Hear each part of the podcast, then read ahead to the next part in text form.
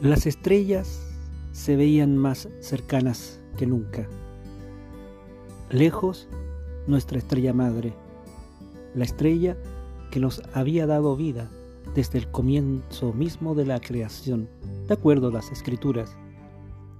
Era un espectáculo fabuloso. Y lo único que teníamos de recuerdo de nuestro planeta Tierra eran imágenes, eran videos. Teníamos bibliotecas con textos antiguos, de textos milenarios que hablaban sobre la creación, en fin, de todo lo hermoso que era nuestro planeta, de su naturaleza, de todos sus encantos, también de lo terrible que era cuando la naturaleza se enfurecía y nos destruía casas, caminos, puentes, tormentas eléctricas, los mares se embravecían, los vientos huracanados barrían con todo. Y así, esa naturaleza que había sido dócil con nosotros desde el comienzo de los tiempos, poco a poco fue erosionando la superficie del planeta. Muy lentamente, las precarias viviendas dejaron de existir, pues no hubo forma de que éstas se mantuvieran en pie después de los ventarrones que comenzaron a barrer la superficie. En otros lugares del planeta estaban los famosos vientos huracanados, los, huracanes, las trombas marinas, los tornados. El mar comenzaba a desbordarse y todo eso quedó registrado en videos, en fotografías. Y fuimos como poco a poco esas grandes ciudades con rascacielos que al borde del mar se habían ido creando lentamente después de siglos, yacían ahora cubiertas de agua por sobre los 15 o los 20 metros por sobre las superficies. Solamente sobresalían los pisos superiores de los edificios más altos, por supuesto. Los que no superaban tal vez los 20 metros ya estaban bajo el agua. Y solamente nos quedaban recuerdos, audios, libros y una infinidad de cosas que teníamos a buen resguardo en nuestras pequeñas arcas, que venían flotando, amarradas magnéticamente a nuestras naves. Al final de toda esa década de esfuerzos por tratar de sacar lo poco y nada de la humanidad que había, nos dimos cuenta que habíamos perdido mucho. Nos habíamos demorado mucho en darnos cuenta lo preciado que era nuestro planeta, lo hermoso que era y todas las bendiciones que éste nos entregaba en el día a día. En fin. Atrás quedan los recuerdos, el sol maravilloso, las tardes tibias de verano, de primavera, las frías noches de invierno soportable y con los calefactores encendidos para poder pasar gratas noches de invierno en cualquier punto del planeta. Eso ya no era posible. Las temperaturas ya habían descendido a más de 100 grados no había forma de mantener la vida silvestre ni animal, y menos la vida humana.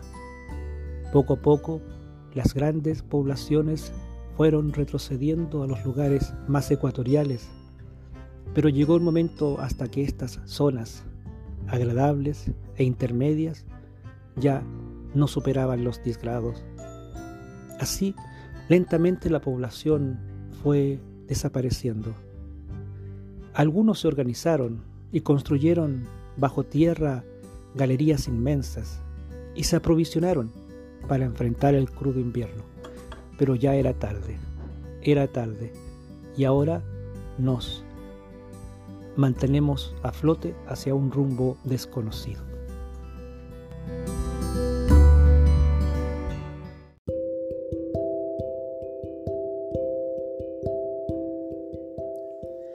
La tarea era fácil, era sencilla.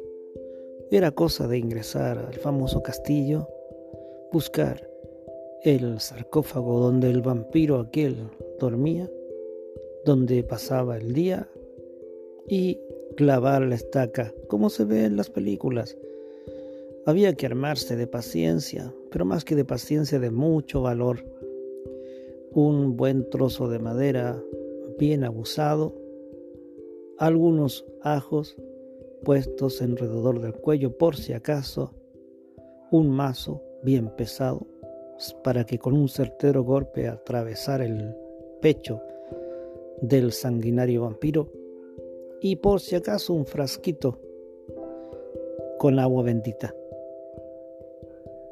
Mi amigo Toño indudablemente era experto en este tipo de cosas. Me dijo que el agua bendita era muy fácil. Había que hervirla previamente, dejar que se enfriara, echarle una cucharita de sal y listo. Luego se agitaba bien en el frasco y se le ponía un corcho. Ahí teníamos el agua bendita. Previa oración, por supuesto, para encomendarse a los ángeles y a los buenos espíritus. Tenía que ser también un trozo de madera, pero no cualquier madera. Según él, tenía que ser una rama de abedul.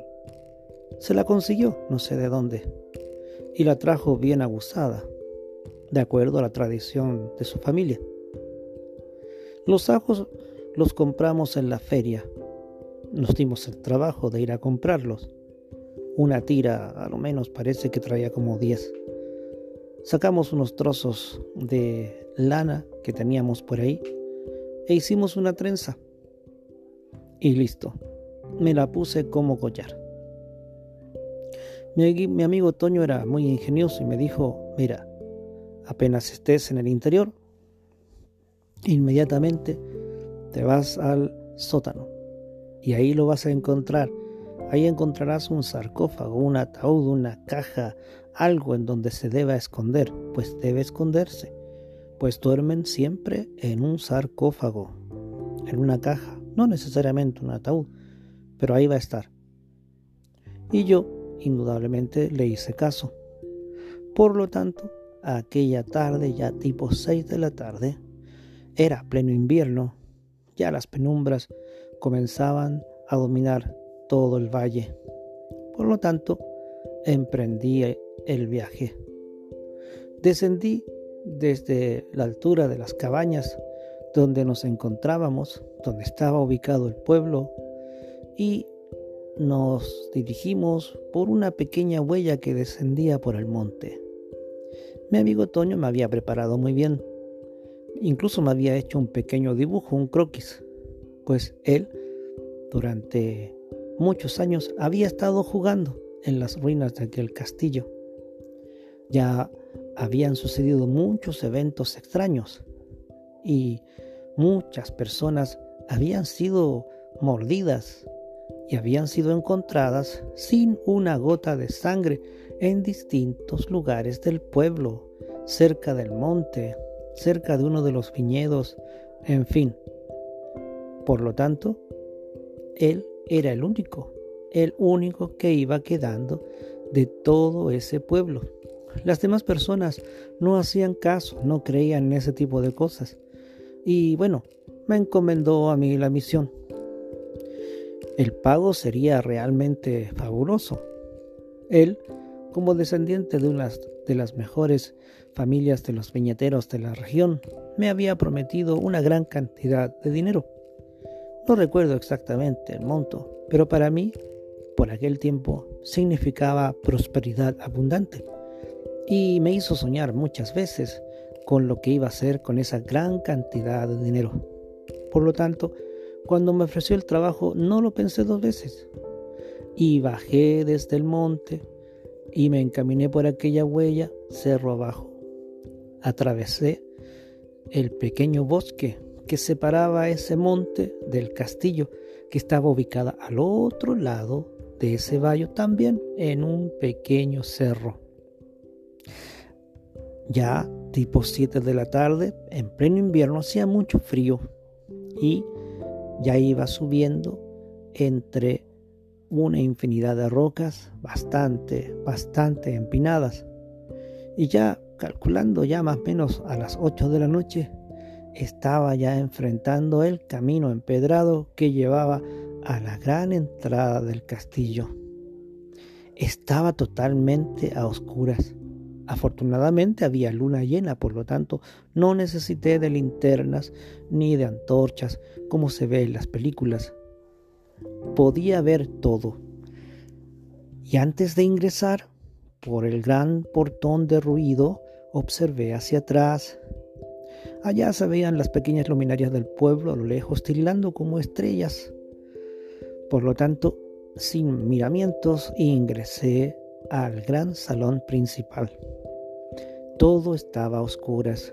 Se veían, unos, se veían unos inmensos, inmensos ventanales a través de los cuales se colaba la luz lunar, reflejando las sombras que se extendían a lo largo del piso y de las baldosas y de los grandes trozos de madera botados por doquier y pedazos de roca y de muro. Arriba lo que quedaba del inmenso tejado. Frente a mí solamente se veían algunas puertas que no conducían a ninguna parte, pues las supuestas habitaciones o estancias ya no existían. Hasta que de pronto, caminando, encontré la entrada principal al sótano, justo en el lugar donde el croquis que me habían dibujado lo indicaba. Descendí por la escalera y llegué hasta lo más profundo. Ahí sí que estaba todo a oscuras. Pero cosa curiosa, a pesar de estar todo a oscuras, yo podía ver. Extrañamente, se veían unas pequeñas rendijas, como tragaluces, que permitían entrar muy levemente pequeñas luces de la luna. Estaba muy levemente iluminado. Muy suavemente entré para no hacer ruidos, hasta que di con el cajón, con el sarcófago, el ataúd, lo que fuera que estaba ahí. Era inmenso, más grande que cualquier tipo para una persona común y corriente. lentamente me acerqué y comencé a buscar la manera de levantar la tapa. No la encontré. La verdad es que no había tapa. Era una pieza sólida al parecer de madera. De pronto me parecía como que era de piedra o se trataba de algo que no era ni piedra ni madera. Estaba muy lisa, muy fría. Y por más que le busqué a tientas algún tipo de manilla o alguna rendija donde poder agarrarme con las uñas para poder moverla, no logré nada. Hasta que de pronto, mientras me forzaba por ver por dónde ver el interior, una voz me interrogó. ¿Qué estás haciendo ahí? me dijo. Y yo asustado inmediatamente reaccioné mirando hacia todas las direcciones y no vi a nadie. Si me estás buscando a mí, pues bien, estoy aquí adentro. Inmediatamente comprendí que mi interlocutor estaba ahí, pero adentro de aquel sarcófago o caja. Y le dije, bueno, señor vampiro, vengo, la verdad es que vengo a verlo. Necesitaba hacerles unas preguntas en torno a su estado, a su condición. Una especie como de entrevista. ¿Me permitiría usted realizarle? Por supuesto que sí, me dijo. Y de manera extraña, como se ve en las películas, de pronto comencé a ver de que el sarcófago comenzaba como a moverse. Y de pronto, por la parte superior, se abrió una especie de pórtigo. No era una tapa, era como una rendija que comenzó a extenderse a lo largo de todo este voluminoso cajón o féretro y desde su interior surgió una especie de sombra, una especie de sombra que muy rápidamente se extendió por el muro sin haber luz. Yo aún lo percibía y ahí es como que se corporizó y ahí apareció, pero no pude verle el rostro, pero sí su gran porte. Yo creo que serían unos dos metros de altura y me dijo, no me acercaré hacia ti porque ahí están los haces de la luz lunar y eso me puede hacer daño. Pero dime, ¿qué me quieres preguntar? Entonces, le dije que venía de parte de los habitantes del pueblo, que estaba enfrente de este magnífico palacio, y que estaban todos asustados, porque realmente habían estado sufriendo durante ya casi 100 años la muerte de diferentes personas y que todos le echaban la culpa a él por ser vampiro. Y él me dijo, no, yo no soy el culpable de esas muertes. Cierto es que es uno de mis primos.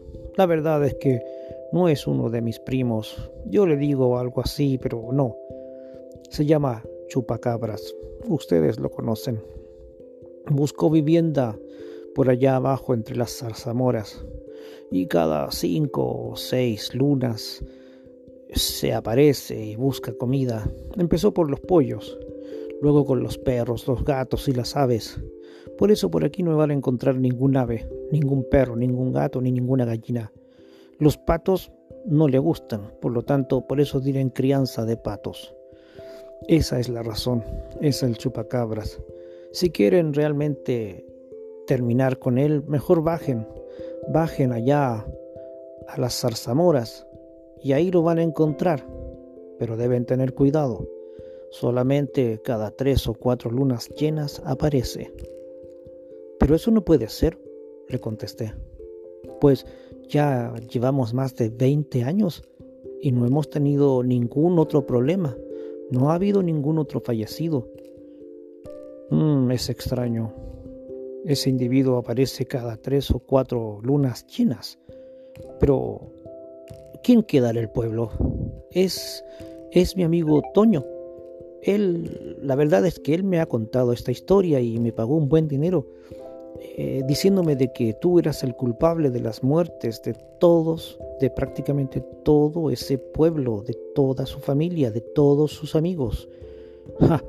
El Toño ese, si lo ubico, hm, te ha engañado. La verdad es que yo he vivido aquí durante muchos, muchos, muchos años. Estoy antes que él. Pero el verdadero culpable de todo esto no soy yo, es él. Es él el que quiere destruirme y te ha engañado, te ha enviado aquí, porque Él quiere tener el poder absoluto de todo este valle y de los demás pueblos. No puede ser, no puede ser, sí. Me imagino que te dio una estaca de abedul, ese collar de ajos y esa botellita con agua bendita que él mismo fabricó, ¿cierto? Sí, es cierto, aquí la ando trayendo en mi bolso, escondida, para que tú no lo veas. ¡Ja! Esas son puras mentiras. Eso nunca, nunca me destruiría a mí, pero sí a él. Pero ¿cómo me va a entregar algo para que yo lo ataque a él mismo? Es que, lamentablemente, él está aquí ahora. Y en ese momento sentí un ruido tremendo tras de mí, como que una puerta se cerraba. Y claro, inmediatamente se encendieron unas luces muy potentes, muy fuertes, y el vampiro que estaba ahí, a no más de unos dos metros, agazapado entre los muros en las sombras, de pronto empezó a chillar y a derretirse como la bruja que aparece en el mago de Oz cuando le tiran el agua.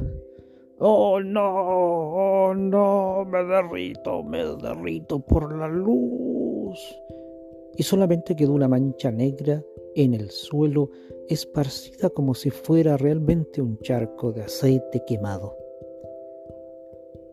Y al girar hacia atrás para ver quién estaba, quedé sorprendido a ver a mi amigo Toño realmente transfigurado.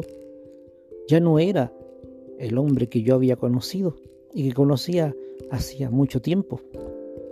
Se había convertido en una grotesca criatura que asemejaba ser algo parecido a un humanoide. Tenía una cabellera larga y de entre sus cabellos se, salían varios cuernos pequeños. Estaba medio jorobado. Tenía unos grandes colmillos como dientes de sable y se acercaba hacia mí sediento de sangre. No supe qué hacer. Por lo tanto, retrocedí varias veces y aprovechando que el sarcófago estaba abierto, me introduje al interior de este, dándome cuenta de que no era un sarcófago, era realmente como un túnel, la entrada hacia un túnel totalmente desconocido, y me introduje a través de él y era bastante amplio, y salí corriendo como pude. No supe la verdad cuánto rato estuvo corriendo en medio de aquella oscuridad y a tientas llegué a un lugar donde casi, casi caigo de bruces. Pero, como tenía muy buena vista y había una claridad extraña que no entiendo cómo, de dónde salía, encontré unas escaleras de piedra a través de las cuales logré subir y salir a la superficie nuevamente. Y estaba en la parte alta, parece de una colina. Miré hacia todas partes y a lo lejos pude distinguir las ruinas de aquella casona o castillo y más allá el pueblo con sus pequeñas luces. Ahí comprendí entonces por qué mi amigo Toño desaparecía durante un buen tiempo y no sabía nada de él. Qué curioso. Hay amistades que al final del día te sorprenden y pueden ser tan peligrosas o mucho más peligrosas que los mitos que suelen a veces inventar.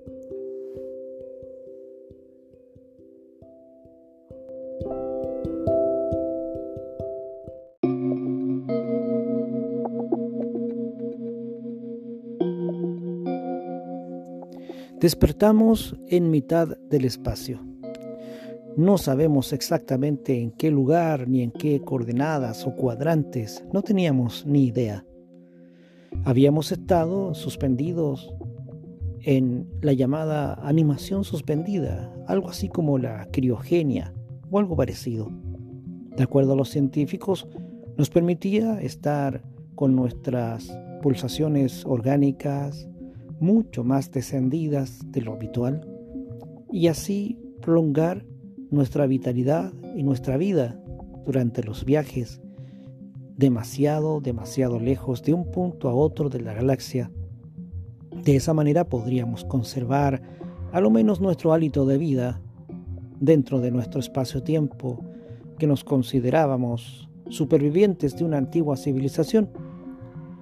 De acuerdo a los datos entregados por los asesores científicos y la Academia de Ciencias, Habíamos estado recorriendo el universo, no digamos el universo en realidad, la galaxia, hacía ya muchos, pero muchos años, por no decir milenios, habíamos desarrollado tecnología realmente impresionante que nos permitía ir de un lugar a otro de la galaxia y habíamos estado colonizando muy diferentes mundos, mundos muy alejados del nuestro otros algo más próximos, pero consideren años luz entre unos y otros. Y además, y además de todo eso, también unidades astronómicas relevantes.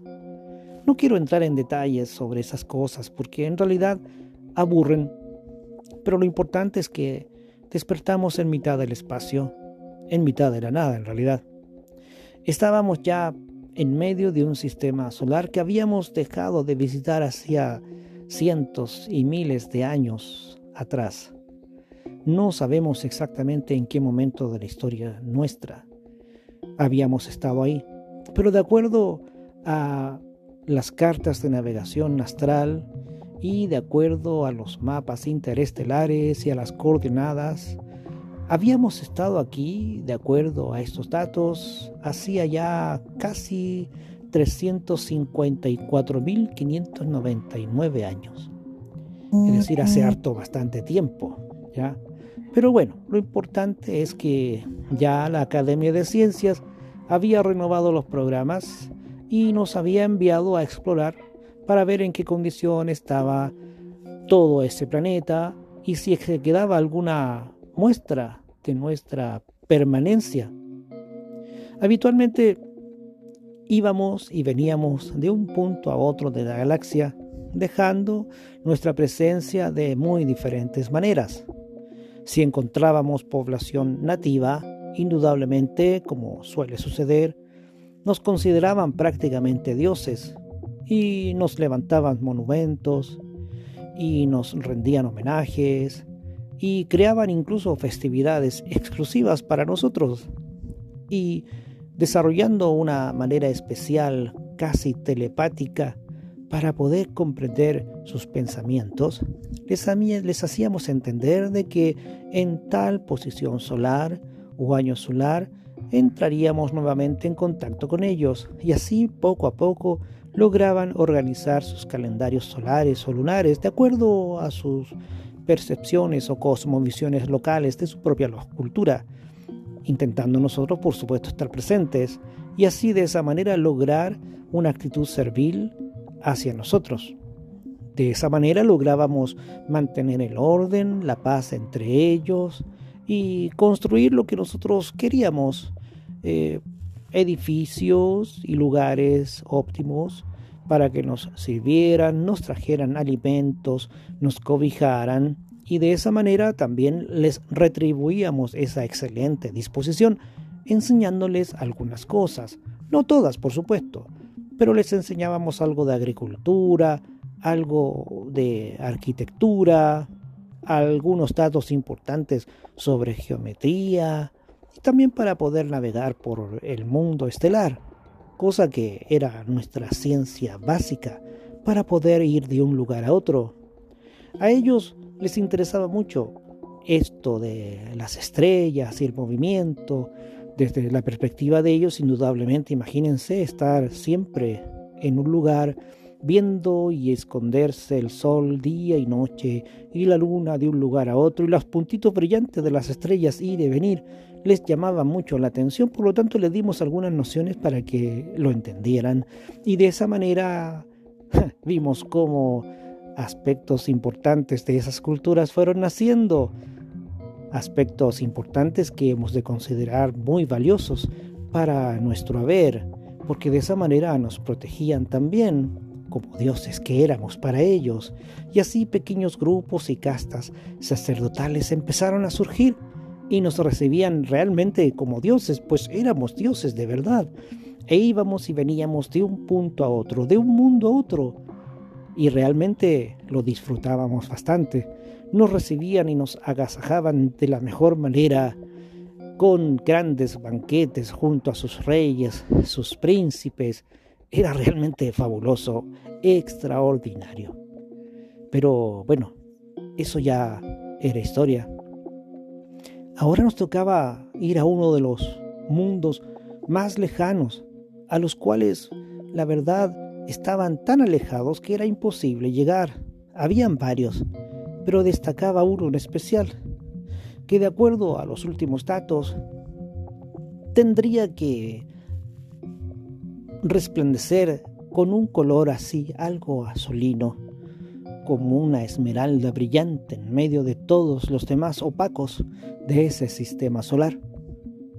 Por lo tanto, estábamos dispuestos, nuevamente, dispuestos a descender y a ser agasajados por estos primitivos individuos. Se hacían llamar algo así como hombres o terrestres, no sé, algo parecido, pues el planeta, de acuerdo a los datos, ya de hacía ya muchas, muchas décadas, lustros, por no decir eones, hmm, se autodenominaban Tierra como el centro del universo. Fue extraordinario. De acuerdo a los datos y a las imágenes conservadas por nuestras academias de ciencia, realmente era extraordinario de cómo, de cómo se vestían y nos agasajaban como verdaderos dioses. Pues claro que sí, los éramos, habíamos llegado del cielo y no tenían que hacer, éramos dioses. Pero bueno, para continuar con este relato, nos dispusimos todos a nuevamente enfrentar la realidad y bueno, ser recibidos como tales. Al cabo de algunos tiempos esenciales para que nosotros nos pudiéramos preparar con nuestros trajes y poder descender nuevamente y visitar aquel mundo, comenzamos a activar nuestros geoposicionales para indicar en qué lugar estaban nuestras bases, nuestras ciudades que antaño habían levantado. Y bueno, cuando estuvimos frente al planeta activamos todos los protocolos y quedamos realmente asombrados, pues. Vimos que muchos de los puntos geográficos estaban todos distribuidos en diferentes zonas del planeta, pero muchos estaban cubiertos por vegetaciones salvajes, otros bajo hielo, otras tantas bajo zonas desérticas a cientos, pero a cientos de metros en la corteza. Tanto había cambiado ese planeta, tantas convulsiones geográficas, climáticas, había sufrido para que nuestras construcciones, nuestros palacios ya no existiesen o estaban cubiertos de aquella gruesa y espantosa selva que tanto detestábamos con alimañas y animales peligrosos e insectos despreciables, o en zonas muy desérticas, áridas, completamente barridas por el polvo de los tiempos. Y qué decir de aquellas otras zonas cubiertas por capas de cientos, por no decir miles de metros de hielo sólido. Quedamos asombrados. Hicimos un escaneo, un escaneo total de todo el planeta. Nos tardó un buen tiempo. Extraños objetos pasaban en torno a nosotros y es como que nos escudrillaban desde la superficie. Quedamos asombrados.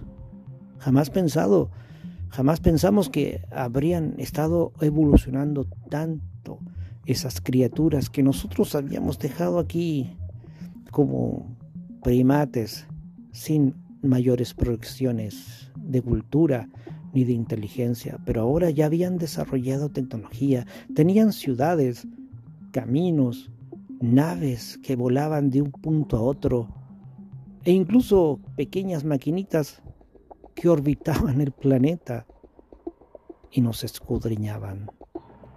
Y de acuerdo a nuestros aparatos de viajeros, nos estaban observando desde distintos puntos de ese planeta. E incluso desde el satélite que habíamos puesto ahí para regular lo que eran sus estaciones. Es increíble de cómo de cómo una cultura incipiente, sin importancia, había evolucionado a tal extremo. Quedamos asombrados. Los experimentos genéricos habían dado resultado. Habían generado una cultura, una inteligencia y un desarrollo tecnológico que en ninguna otra parte de nuestras colonias antiguas se había producido ¿Qué elemento había hecho la diferencia? Porque estos seres evolucionaron y los que quedaron en otras partes del universo siguen exactamente iguales como los dejamos hace eones atrás. Eso es extraño. ¿Qué hace a estos tan diferentes del resto de las colonias puestas a lo largo de toda nuestra vasta galaxia? Eso es lo que lo sabemos.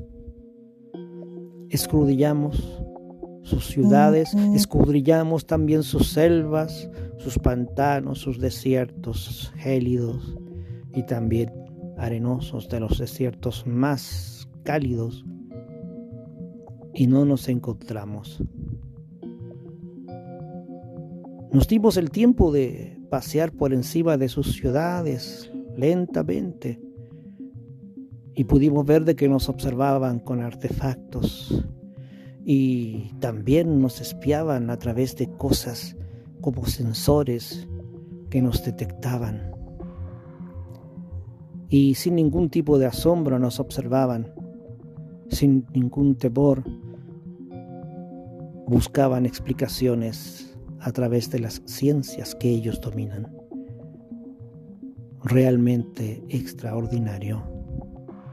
Y también realmente problemático para nosotros, pues ya no somos dioses. No fuimos los dioses de antaño que llegamos a traerles la civilización. Somos realmente extraños y nos observan ya no con temor, sino más bien con desafío, con orgullo, con soberbia, y observando lo que tienen y lo que hacen y lo que piensan y lo que construyen, indudablemente ya no son aquellas criaturas inocentes, tontas y absurdas y domesticables que creímos que eran. Ahora no. Ellos son los que realmente nos pueden destruir. Ya no somos dioses. Por lo tanto, hemos decidido abandonar este mundo. No nos hemos acercado. Bastó observar desde lejos para ver que ya no somos los dioses de antes. Este fue un relato de Malmus Razak.